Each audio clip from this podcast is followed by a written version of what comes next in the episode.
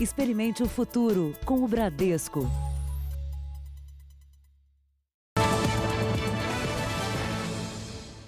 Boa noite. Boa noite. O ministro do Supremo Tribunal Federal, Celso de Mello, liberou na tarde de hoje o vídeo da reunião ministerial do dia 22 de abril. O Jornal da Record vai apresentar ao longo dessa edição os trechos mais importantes. No primeiro deles, o principal, o presidente fala das mudanças que deseja fazer na segurança dele e dos filhos. Para o ex-ministro Sérgio Moro, a fala de Bolsonaro comprovaria a tentativa de interferência na Polícia Federal. Mas é a p... o tempo todo para me atingir mexendo com a minha família. Já tentei trocar gente da segurança nossa no Rio de Janeiro, oficialmente, e não consegui. Isso acabou. Eu não vou esperar a minha família toda, de sacanagem, ou amigos meus, porque eu não posso trocar alguém da segurança na ponta da linha que pertence à estrutura nossa. Vai trocar. Se não puder trocar, troca o chefe dele. Pode trocar o chefe dele? Troca o ministro. E ponto final. Não estamos aqui para brincadeira. Veja agora os destaques do dia. Em outros trechos da reunião, o presidente fala da relação com o Supremo e com os governadores. E ministro da Educação ataca o Supremo. STF manda à Procuradoria-Geral da República ação que pede o celular do presidente. General Heleno reage e fala em consequências imprevisíveis. Organização Mundial da Saúde declara América do Sul como o novo epicentro da pandemia.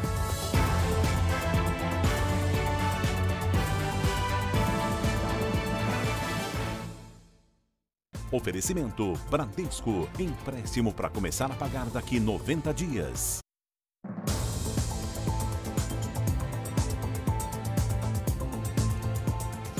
Ponto crucial da denúncia de Sérgio Moro, que resultou na divulgação do vídeo hoje, é uma suposta interferência de Bolsonaro na Polícia Federal. No próximo trecho, o presidente reclama da falta de informações de serviços de inteligência e investigação e diz que vai interferir.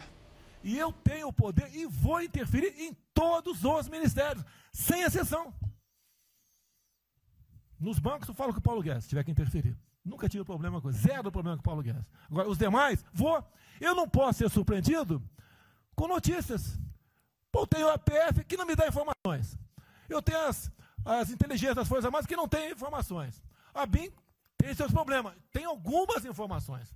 Só não tenho mais porque está faltando, realmente, temos problemas. Aparelhamento, etc. Mas a gente não pode viver sem informação. E me desculpe, o serviço de informações nosso, todos, é uma, são uma vergonha. Uma vergonha. Que eu não sou informado. E não dá para trabalhar assim, fica difícil. Por isso, vou interferir. E ponto final, pô.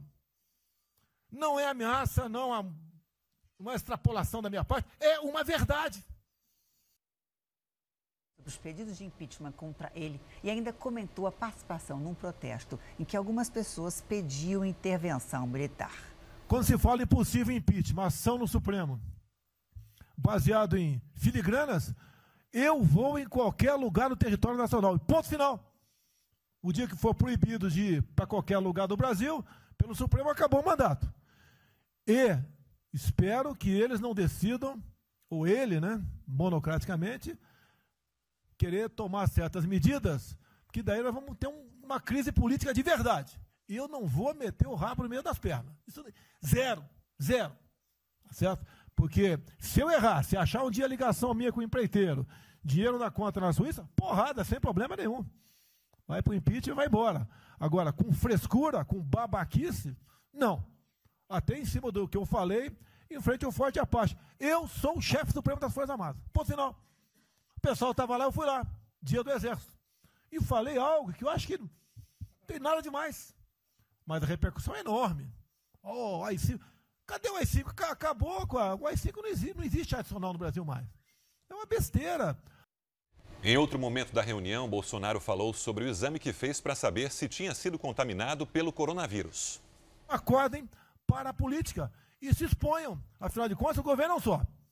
E se eu cair, cai todo mundo. Agora, vamos se tiver cair um dia, vamos cair lutando, uma bandeira justa, não para uma babaquice de, de, de exame uh, antivírus, pô. Pelo amor de Deus, pô. Tá? Eu, até já bem claro, de uns oito anos para cá, quando pedia farmácia manipulação, um remédio qualquer, eu falava com o médico. Bota um nome de fantasia, porque se for o meu nome para lá, como era sempre foi um cara manjado, né, tem três, quatro que vão manipular lá o medicamento, pode me envenenar, pô. E assim é a mesma coisa a questão do vírus, entre outros. De acordo com o interesse, o cara dá negativo ou dá positivo. Depois que deu, vai para a contraprova, mas dá problema. E nós sabemos, tá certo? Que nós temos um compromisso com a verdade. Eu jamais mentiria se não tivesse um, realmente um exame negativo. Jamais eu emitia negativo, deu positivo, vice-versa. Jamais.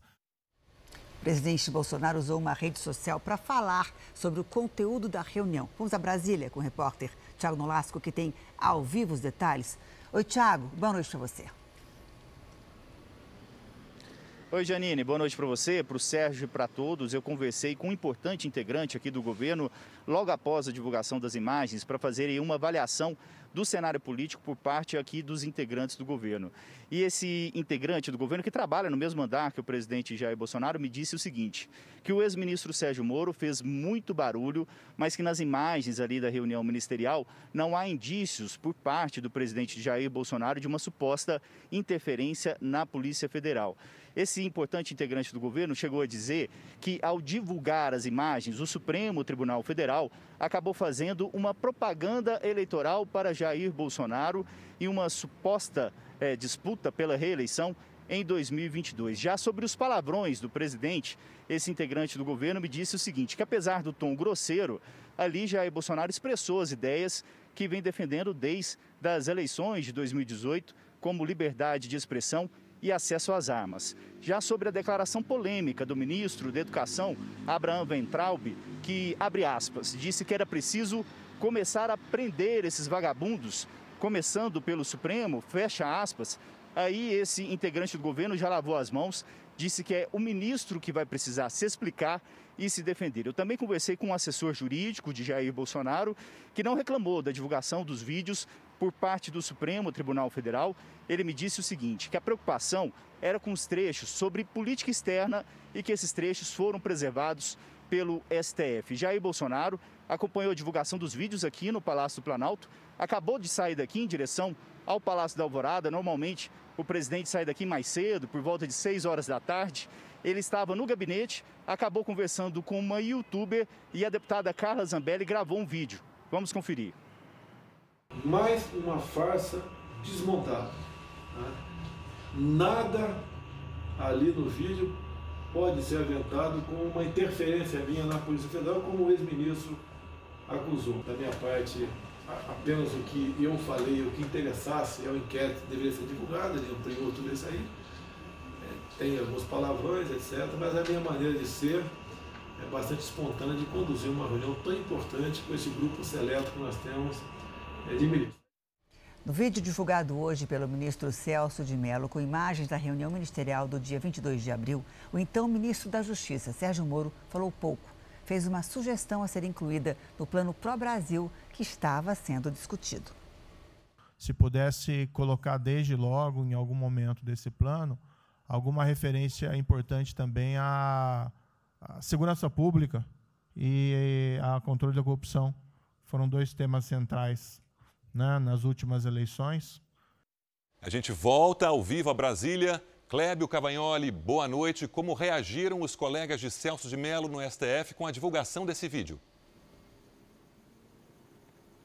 Boa noite, Sérgio, a você, a Janine e a todos que nos assistem. Olha, reservadamente, alguns ministros aqui do Supremo, colegas muito próximos de Celso de Mello, apoiaram essa decisão do ministro de tirar o sigilo da maior parte do vídeo. E disseram, inclusive, Sérgio, fizeram uma análise que boa parte do vídeo mostra que o presidente Jair Bolsonaro de fato tentou interferir na Polícia Federal e que existem elementos para isso, para que esse inquérito que tramita aqui tenha andamento. Uma outra informação importante é que neste vídeo, os ministros aqui da STF foram citados de forma ofensiva. Por isso, o Celso de Mello determinou que todos eles recebam a notificação, saibam que foram ofendidos, para que, se quiserem, processem as pessoas que falaram deles nesses vídeos, tomem as providências cabíveis. De Brasília, Clébio Cavagnoli.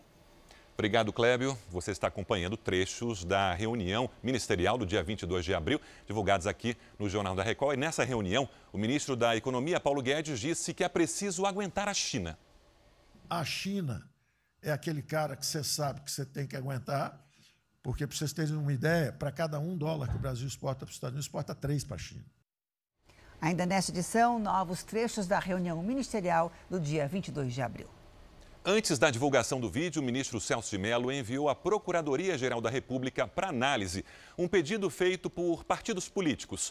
Eles pedem, entre outras coisas, a apreensão do celular do presidente. O governo reagiu e provocou polêmica. Vamos mais uma vez a Brasília, agora com Luiz Fara Monteiro. Fara, boa noite. Boa noite, Sérgio. Foi uma resposta aos pedidos de providências formuladas por partidos políticos em três notícias crimes contra Jair Bolsonaro, que incluem o depoimento do presidente, a apreensão do celular de Bolsonaro e do filho, o vereador Carlos Bolsonaro. Em nota, o general Augusto Heleno, chefe do Gabinete de Segurança Institucional, afirma que o pedido de apreensão do celular do presidente da República é inconcebível e, até certo ponto, inacreditável. E caso se efetivasse, seria uma afronta à autoridade máxima do Poder Executivo e uma interferência inadmissível em outro poder, na privacidade do presidente e na segurança institucional do país. O GSI alerta ainda que as autoridades constituídas a tal atitude é uma evidente tentativa de comprometer a harmonia entre os poderes e poderá ter consequências imprevisíveis para a estabilidade nacional. O presidente da Ordem dos Advogados do Brasil, Felipe Santa Cruz, afirma que as instituições rechaçam o anacronismo da nota e pede que o general Heleno saia de 1964 e tente contribuir com, com 2020, se puder. 1964 é o ano em que o regime militar toma o poder no Brasil. O Jornal da Record também apurou que a nota do general Heleno soou como ameaça aos ministros do Supremo Tribunal Federal. Em nota, os partidos de oposição dizem que o general Heleno, bem como o presidente da República, não percebem que nenhuma autoridade está acima da Constituição e das leis. Caberá ao Procurador-Geral da República, Augusto Aras, decidir se acata as providências pedidas pelos partidos políticos. De Brasília, Luiz Fara Monteiro. Obrigada, Fara. Ainda nessa edição, novos trechos sobre a reunião ministerial do dia 22 de abril, que foi divulgada hoje. Antes, a OMS informou hoje que a América do Sul é o novo epicentro da pandemia e disse estar preocupada com o Brasil, em especial com o estado do Amazonas. A entidade informou que está oferecendo ajuda ao país através da Organização Pan-Americana de Saúde. Vamos aos números de hoje da pandemia no Brasil. São 330.890 casos da doença.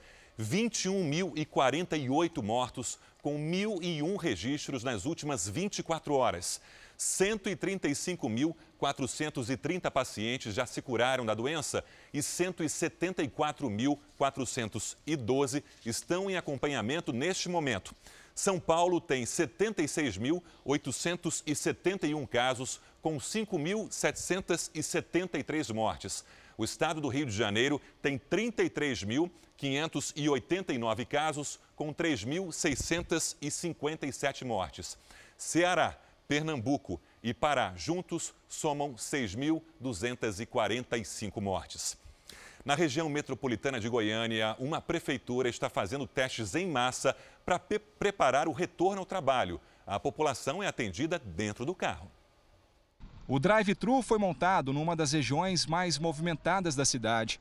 Primeiro é feita uma triagem, depois a coleta do material. É, é melhor do que eu ir numa UPA, do que eu ir numa UBS, né? A Aparecida de Goiânia, na região metropolitana da capital, é a primeira cidade do estado a fazer testagem em massa da população. O município tem 600 mil habitantes. Aqui são 208 casos confirmados de Covid-19 e 10 óbitos. O exame é o PCR, método genético com precisão alta. Ele é indicado para pacientes que tiveram contato com um caso confirmado e aí tem que esperar de 3 a 5 dias para fazer o exame, ou aqueles que têm sintomas com o quadro gripal ou uma falta de ar. A prioridade são pessoas dos grupos de risco, profissionais da saúde e da segurança pública. Vão ser feitos 300 testes por dia. Os resultados vão ajudar a prefeitura da cidade a elaborar estratégias para a reabertura do comércio. Atualmente, cerca de 80% das atividades econômicas do município já estão autorizadas a funcionar. Em meio a denúncias de irregularidades na construção de hospitais de campanha do Rio de Janeiro, o Estado informa que algumas unidades correm o risco de não abrir. Vamos saber mais com a repórter Renata Loures, ao vivo. Renata, boa noite. Oi, Sérgio, muito boa noite para você, boa noite também para todo mundo que está acompanhando a gente. Olha, a entrega de seis hospitais de campanha do Rio está atrasada. Um dos hospitais que corre o risco de não abrir é o de Casimiro de Abreu, no interior do estado, que está passando por investigações das obras por denúncias de superfaturamento. Esse anúncio de que as obras poderiam ser canceladas foi feito pelo novo secretário estadual de saúde aqui no Hospital de Campanha do Maracanã o único operado pelo governo do estado e que já está funcionando mesmo assim com denúncias como, por exemplo, os respiradores que não seriam adequados para o tratamento de pacientes com a Covid-19. A Justiça do Rio já determinou um prazo para que todos os hospitais de campanha estejam prontos e funcionando. O prazo vence no dia 10 de junho. Sérgio, Janine. Obrigado, Renata. Obrigada, Renata. Vamos agora com a opinião do jornalista Augusto Nunes. Oi, Augusto, boa noite para você. Boa noite, Janine, Sérgio. Boa noite a você que nos acompanha. Os responsáveis pelo combate à pandemia de coronavírus nos demais estados deveriam assimilar imediatamente duas lições oferecidas por Minas Gerais. Primeira, ninguém conhece mais e melhor um município do que o seu prefeito. Os administradores municipais, portanto, têm de participar da guerra como protagonistas não como figurantes obedientes. Segunda lição: é perfeitamente possível acabar com a barafunda estatística. Enquanto outros governantes juntam no mesmo balaio o dia da notificação e a data do óbito, a Secretaria de Saúde de Minas atualiza diariamente um boletim exemplar. Omitindo o nome da vítima, a lista registra o sexo, a idade, o local de residência e a data do óbito. Também informa se o infectado era portador de outras doenças. A precisão estatística inibe o noticiário terrorista. Para vencer um inimigo, é preciso conhecê-lo bem. Que todos os governadores se mirem no exemplo de Minas Gerais. A frente fria ganhou força no Paraná e provocou um temporal nas regiões oeste e norte do estado. Boa noite, Mariana. Essa chuva vai atingir o sudeste? Avança para o sudeste, sim, Janine. Boa noite para você, boa noite, Sérgio, e a todos que nos acompanham aqui no Jornal da Record. Já nas próximas horas, a frente fria chega ao estado de São Paulo. Chove forte do interior paulista até o Mato Grosso. No centro-oeste e no sudeste, ventos podem passar dos 70 km por hora. Ressaca continua. O mar fica agitado com ondas de até 3 metros do Rio Grande do Sul até o litoral do Rio de Janeiro. Tempo firme do norte fluminense até o interior do Piauí. No litoral do Nordeste, chove forte e continua o risco para alagamentos nas capitais. Bastante atenção. Vamos para as máximas agora. Em Campo Grande, máxima de 22 graus. Em João Pessoa, faz 28 e em Porto Velho, 30 graus. Neste fim de semana, a Serra Catarinense pode registrar a primeira neve do ano. Em Bom Jardim da Serra e em São Joaquim, mínima de apenas um grau abaixo de zero. Em Urupema e em Urubici, dois graus negativos de mínima. Agora, aqui na capital paulista, pode chover, máxima de 25 graus no sábado e 22 graus no domingo. Aliás, 19 graus. Janine. Obrigada, Mariana. Vai aliviar esse tempo seco. Vai. Bom fim de semana para você. Para você também. Tchau, tchau. O estado de Nova York registrou o menor número de mortes e internações por coronavírus desde o começo da pandemia. As praias da região foram reabertas, mas com restrições. Nova York, Nova Jersey e Connecticut reabriram as praias, mas só para quem mora perto do mar e ainda assim com distanciamento, máscaras e 50% de capacidade máxima. Na cidade de Nova York, o banho de mar está proibido. Só os surfistas podem entrar na água. O governador de Nova York disse que a queda no número de mortes, novas infecções e hospitalizações traz alívio para o estado, mas nem por isso vai acelerar a reabertura das atividades. Hoje, o Centro de Controle de Doenças aqui dos Estados Unidos disse que cerca de 35% dos pacientes de Covid não apresentam sintoma algum da doença e que 40% das transmissões acontecem justamente quando os sintomas ainda não apareceram. Vários estados deram novos passos na retomada da economia hoje. O presidente Trump incluiu igrejas e outros templos religiosos na lista de serviços essenciais, mas cabe aos governadores permitirem a reabertura. O Alasca já liberou todas as atividades, mas é o estado com o menor número de casos do país. Na Flórida, a empresa que administra o Parque Universal Orlando anunciou que vai reabrir em junho. Em Iowa, a população já pode até ir ao cinema, com restrições. Mas onde isso ainda é proibido, o jeito é voltar aos velhos tempos. Um novo estudo publicado pela revista científica The Lancet revela que o uso da cloroquina e da hidroxicloroquina no combate ao coronavírus aumenta o risco de morte. A pesquisa foi feita em todo o mundo com 96 mil pacientes graves em quase 700 hospitais. Parte deles usou um dos dois medicamentos, a outra parte, uma combinação das drogas com antibióticos. As pessoas que receberam os tratamentos apresentaram maior risco de morte em comparação com as que não tomaram esses medicamentos. O estudo mostrou ainda uma maior propensão de arritmia cardíaca nos pacientes medicados com cloroquina e hidroxicloroquina. Esse é o maior estudo já feito sobre as drogas em todo o mundo. Um avião com 99 pessoas caiu numa área residencial de Karachi, no Paquistão. Pelo menos 85 morreram. 19 corpos já foram identificados. Segundo o Ministério da Saúde, pelo menos duas pessoas sobreviveram. A queda aconteceu em um bairro populoso da cidade de Karachi, a pouco mais de 3 quilômetros do aeroporto. Casas foram atingidas e moradores ficaram feridos. Uma investigação preliminar aponta que houve falha nos motores. Mayday, Mayday, Mayday, Pakistan 8303. Pakistan 8303, Roger, sir. Both runways available to land. Testemunhas disseram que a queda aconteceu em uma segunda tentativa de pouso.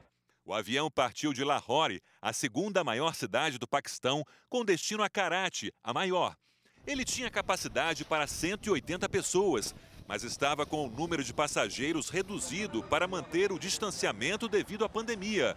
O Paquistão retomou os voos domésticos no último sábado. Veja a seguir novos trechos da reunião ministerial do dia 22 de abril. Num deles, o ministro da Educação ataca o Supremo Tribunal Federal. E também a repercussão do vídeo no Congresso Nacional.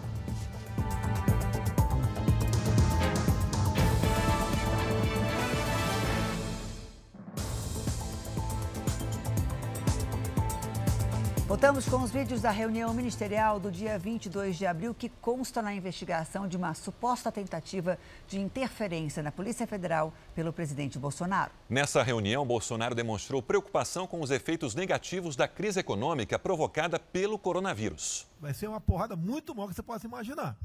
Não são apenas os informais. Eu acho já bateu a 10 milhões de carteira assinada, foi para o saco. E os governos estaduais não têm como pagar salário dos caras. Não tem. Em maio, metade dos estados não tem, vai ter como pagar salário mais.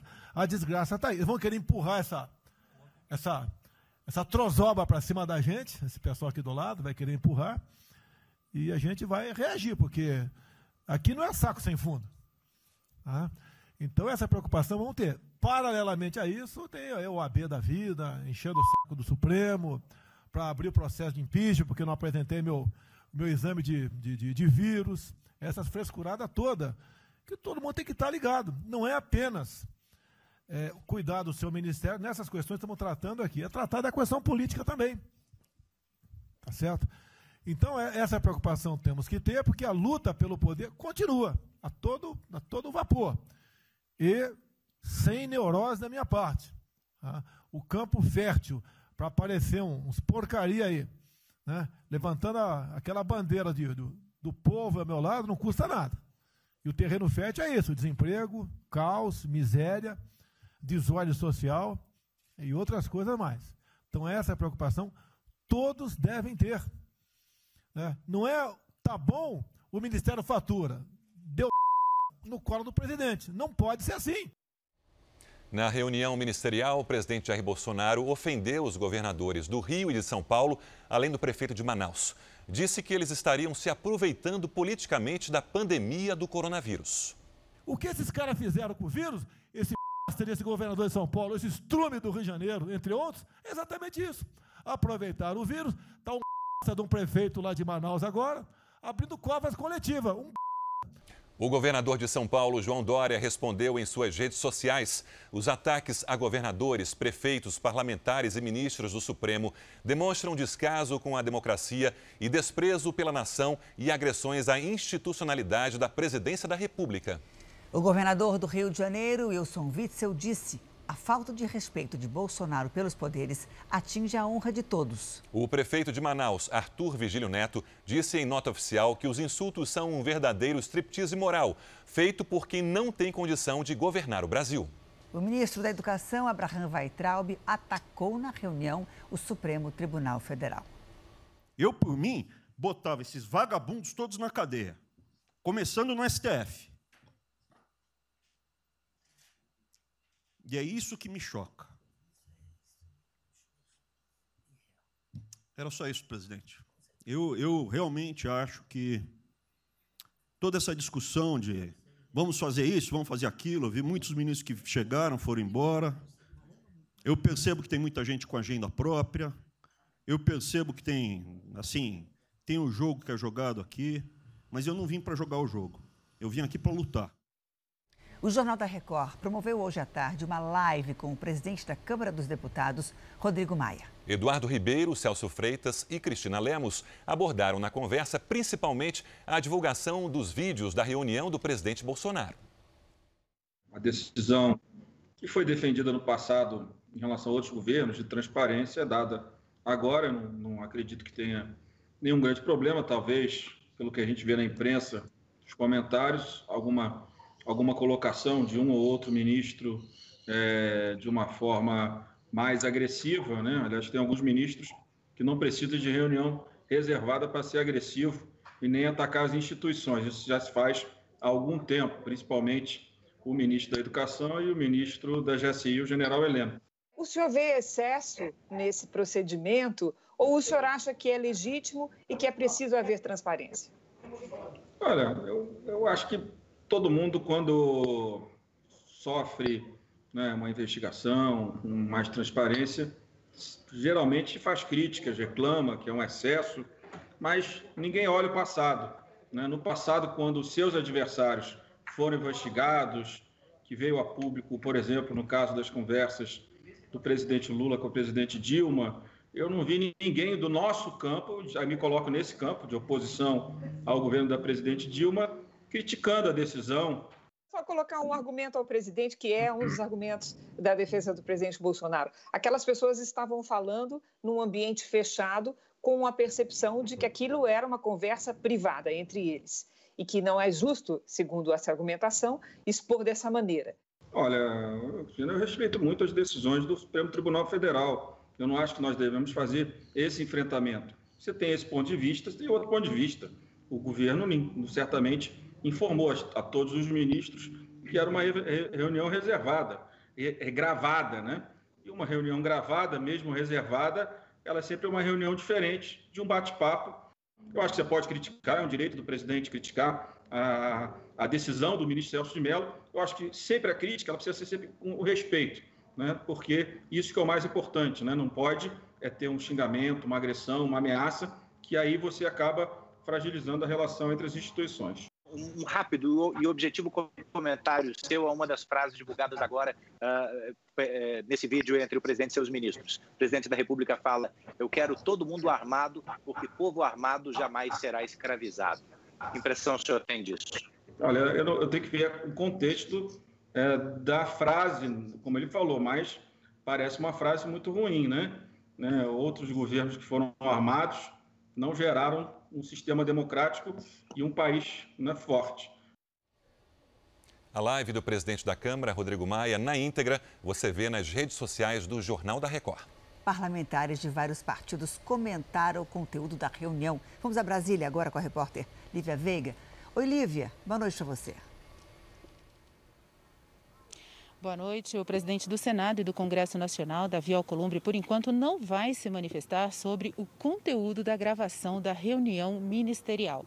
Vários líderes de partidos de oposição já se manifestaram. Eles se mostraram preocupados com a quebra do Estado Democrático de Direito. Já partidos que apoiam o governo dizem o contrário. O deputado Haroldo Martins, dos republicanos, disse que assistiu ao vídeo e que não viu nada que desabone o presidente Jair Bolsonaro. Afirma que ele estava apenas preocupado com a segurança da família. E o deputado Marcelo Ramos, do PR, avalia que o presidente tem esse estilo de falar as coisas. De Brasília, Lívia Veiga. Obrigada, Lívia. Veja agora os destaques do Domingo Espetacular. Um delegado baleado e a namorada morta. Briga, ciúmes. O que aconteceu no apartamento onde eles estavam? Fez compra pela internet e o produto não chegou? Cuidado, viu? Você pode ter caído no golpe do comprou, mas não levou. Eles aproveitaram o tempo livre para cozinhar em casa e se deram mal. Como evitar desastres como esse? Ele ficou famoso por causa desse hit. Um. Por onde anda Netinho, integrante de uma das bandas mais antigas do Brasil. É no Domingo Espetacular, logo depois da Hora do Faro. A seguir, novos trechos do vídeo da reunião ministerial de abril. E mais, o medo de quem mora no centro de São Paulo e vive cercado por traficantes e usuários de droga. Também a solidariedade que chega ao Amazonas com a ampliação dos barcos hospitais e entrega de alimentos aos ribeirinhos.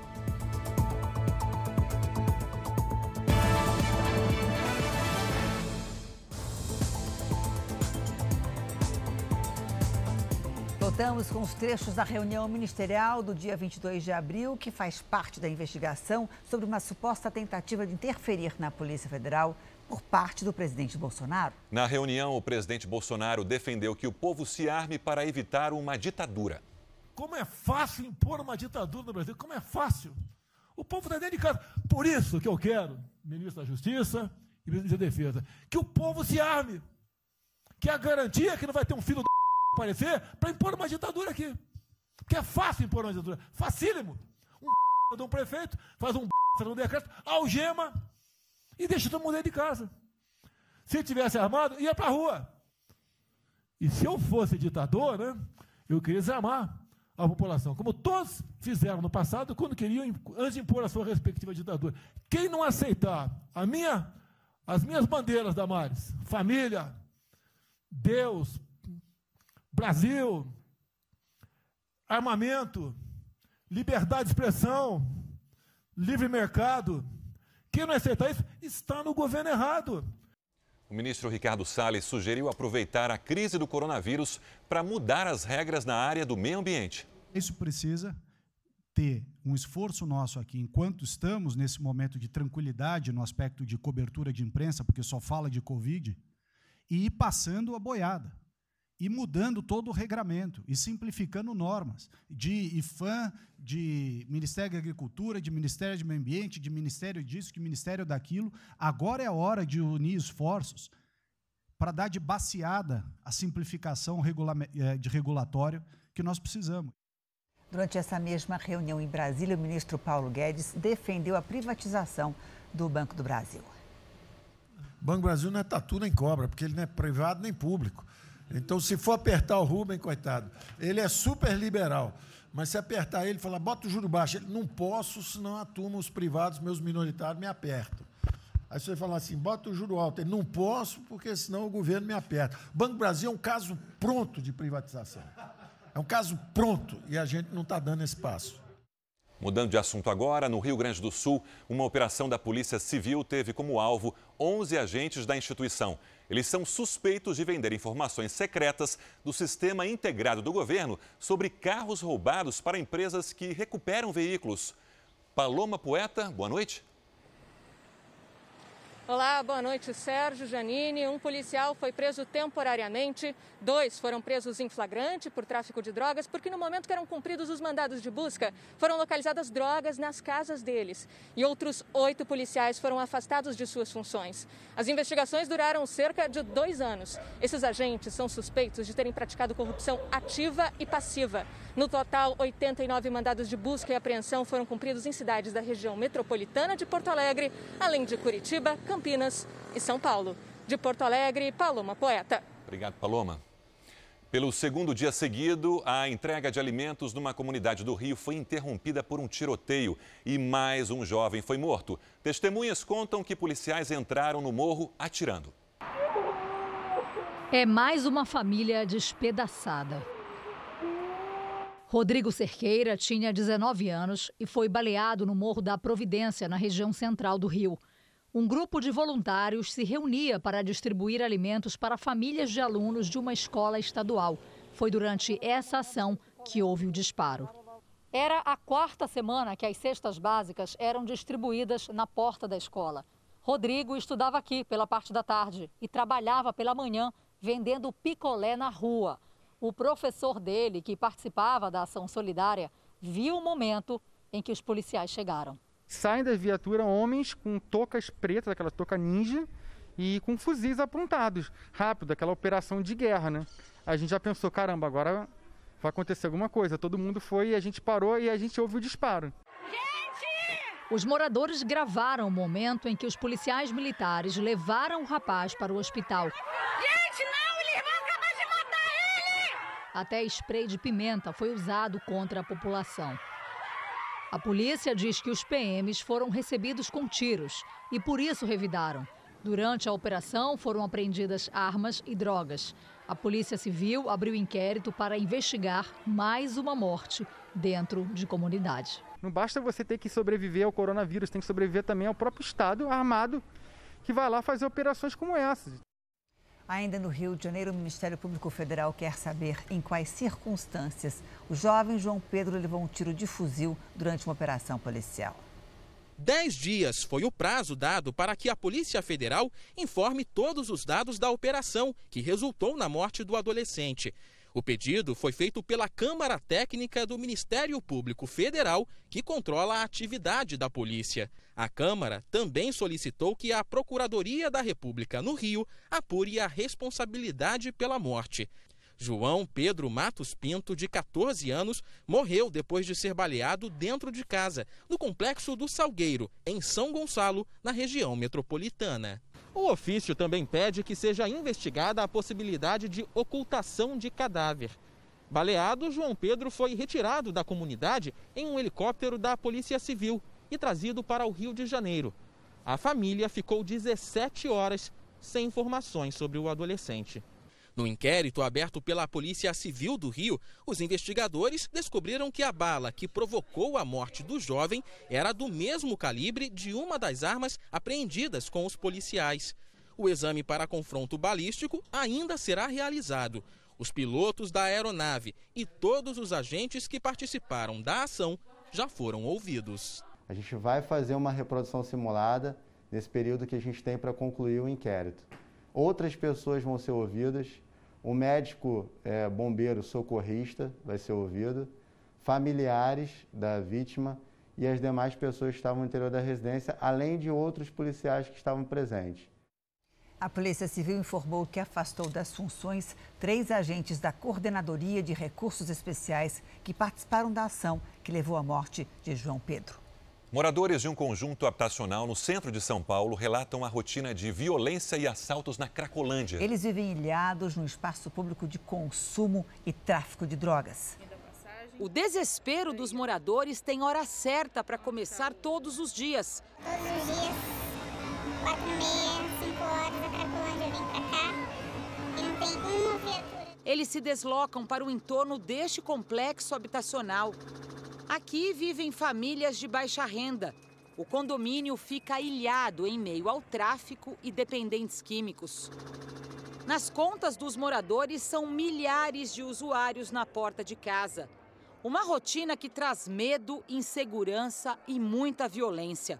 O homem que está indo para o trabalho é cercado por três dependentes químicos. Ele tenta reagir, mas não consegue. Agredido e jogado no chão, o morador é roubado. Este outro homem foi assaltado duas vezes no último mês. Da primeira vez, dois indivíduos me abordaram na saída do, do complexo. Agrediram, chutaram, socos, é, furto de celular, furto de dinheiro, documentos. Da segunda vez também na, na entrada do, do, do prédio, é, quatro indivíduos também acabaram me, me encurralando, me agredindo. Eu tive costela fraturada. Há casos em que os usuários de drogas dificultam a entrada e saída de moradores. Ficam sentados nas soleiras dos prédios e ditam as ordens. Então sai daqui da porta. Aqui é um prédio residencial, moça. Aqui no conjunto habitacional moram 4 mil pessoas em 950 apartamentos. E esses moradores não são vítimas apenas da insegurança aqui do lado de fora. Eles também sofrem dentro de casa com a violência que vem lá da Cracolândia. Os dependentes químicos arremessam pedras, rojões e bombas se algum morador se aproxima da janela. Esta mulher passou por isso e agora já tem uma regra para os filhos que ficam em casa quando ela vai para o trabalho. Se quebrarem uma janela, sai da janela, fecha a porta e fica perto de um local que você se sinta mais segura. Aqui a foto de uma vidraça quebrada no quarto andar. O usuário se irritou porque achou que o morador estava gravando a compra de drogas. A Secretaria de Segurança do Estado informou em nota que a polícia atua diariamente na região. De Betim, na Grande Belo Horizonte, vem um exemplo de como as notícias falsas podem prejudicar as pessoas. A história é de uma dona de casa, acusada injustamente pelo vizinho. Rosilene tem vários animais em casa e diz que adora bicho, mas foi acusada de matar o cachorro do vizinho. Eu sempre tive cachorro na minha casa, tenho gato, tenho galinha, tenho várias criações. Eu gosto de bicho, sempre gostei. A confusão começou depois que o cachorro sumiu e foi dado como morto. Começou a jogar pe pedaços de telhas na minha janela, quebrou minha janela do meu quarto toda e continuou as agressões. Depois vieram as pichações no muro e, em seguida, fotos e vídeos na internet com mensagens de ódio. Com medo de represálias, Rosilene saiu de casa com as três filhas. Apenas o marido ficou no imóvel. Ela só voltou quando soube que o cachorro do vizinho, o personagem principal da confusão, foi encontrado vivo. Foi a polícia que achou o cachorro, graças à tecnologia. Esse cão ele tinha um chip identificador nele, né? Ou seja, então não tem erro, ele estava vivo. Os responsáveis pelas postagens podem ser responsabilizados pelo crime de ameaça. O dono do cachorro vai responder por denunciação caluniosa, por ter partido dele a falsa acusação. Então, um papel de vítima, ele passa a ser um investigado agora, né? E a seriedade da, do, dos fatos foi porque a casa da vizinha, da suposta autora, foi vandalizada. Criou-se um mal-estar gigantesco na comunidade, no local lá, né? com risco até a integridade física da vizinha, a suposta autora, que não é autora. Né? Rosilene, a vítima, só quer retomar a vida sem medo. Eu quero resolver, eu quero que eles é, tiram das redes sociais todas as agressões que a gente sofreu, sabe? Eu quero viver em paz na minha casa. Com a crise econômica provocada pela pandemia, empresários estão negociando as contas para não fechar as portas. Medidas como suspensão de contratos temporários, redução de salário e delivery estão sendo usadas para amenizar o prejuízo. A churrasqueira prepara os cortes do dia para o serviço de delivery. Antes, as três unidades do restaurante recebiam até 1.500 clientes por dia. Agora dá para funcionar com muito menos empregados. Para usar só o delivery, a gente usa apenas 20% da nossa mão de obra. O restaurante fez algumas demissões. Para evitar o número maior de demissões, nós suspendemos o contrato deles é, com a medida do governo. E agora estamos procurando novos pontos, estamos abrindo quatro novos pontos de delivery para a empresa. Além da suspensão do contrato, a redução de salários e de jornada é a outra alternativa criada pelo governo que muitas empresas já adotaram. Até agora, mais de 8 milhões de brasileiros foram atingidos por uma dessas medidas. Com salário menor e um complemento do governo, ou só com o auxílio equivalente ao seguro-desemprego, para muitos trabalhadores está difícil se adaptar ao orçamento mais apertado. O contrato da Luara em uma lanchonete foi suspenso. Só com o benefício do governo, a renda caiu quase pela metade. O dinheiro está fazendo falta. Eu tive que deixar de pagar meu convênio e a minha faculdade esse mês. Este economista diz que a medida não é fácil para os trabalhadores, mas pode preservar empregos. E a hora é de cortar o que for possível dos gastos. A gente sabe que a gente tem alguns custos fixos em casa, o aluguel principalmente, é, algumas outras contas, e isso tudo tem que ser repensado. A Érica está trabalhando de casa. Ela e o marido tiveram redução de 25% no salário. Conseguiram um desconto na escola da filha e no condomínio. E continuam analisando como economizar mais. Como a gente está em casa, a gente consome muito mais água, muito mais energia, né? E internet também. E esses gastos foram aumentando. Se você está entre os brasileiros que tiveram redução de salário ou suspensão do contrato, pode ver outras dicas para ajustar suas contas. É só apontar a câmera do seu celular para o QR Code aqui no canto da tela e assistir a entrevista. Segundo especialistas em comunicação, consumidores vão exigir mais transparência e diálogo das marcas durante e depois da pandemia.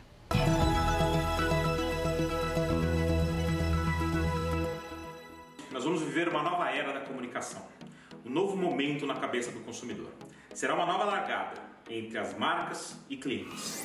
Uma fase onde o consumidor estará muito mais seletivo, buscando muito mais verdade, muito mais transparência na relação com as marcas.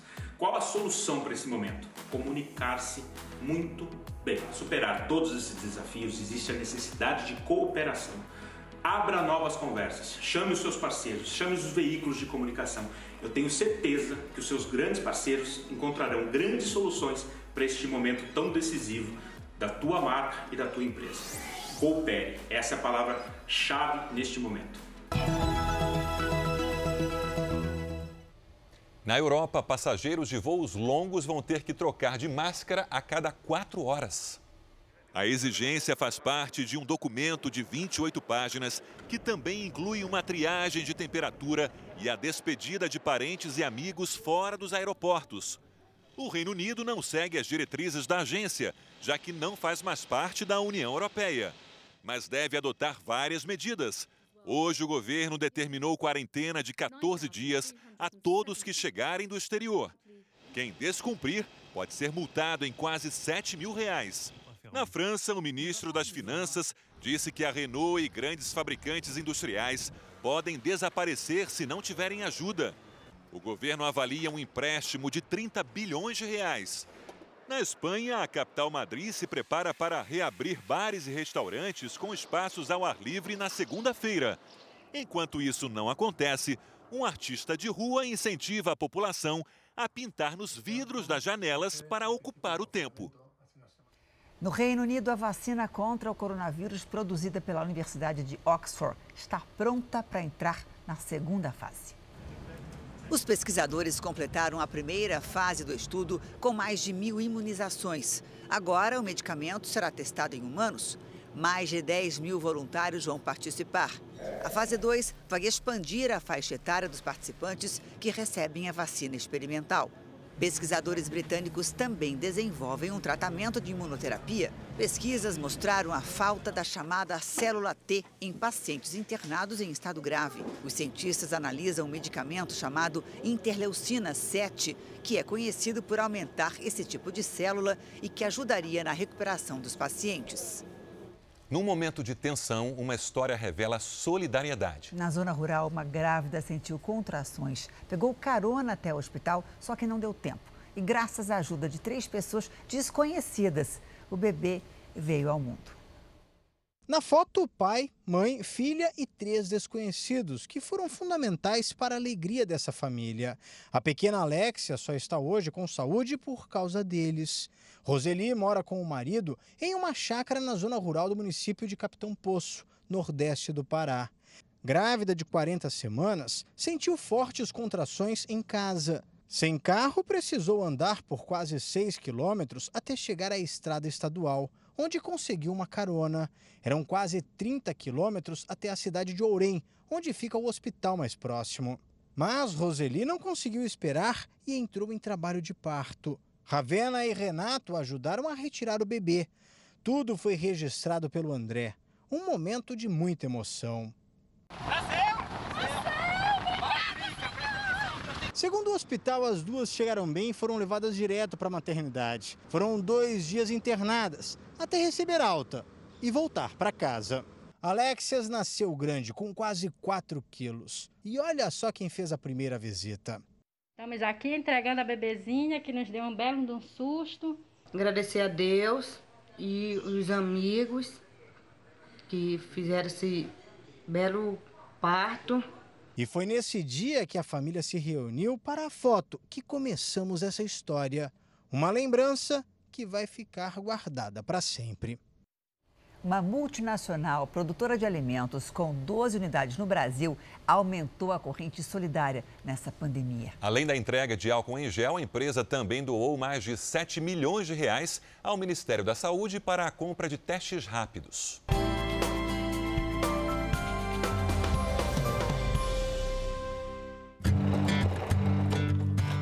São caixas e mais caixas que chegam ao interior do país.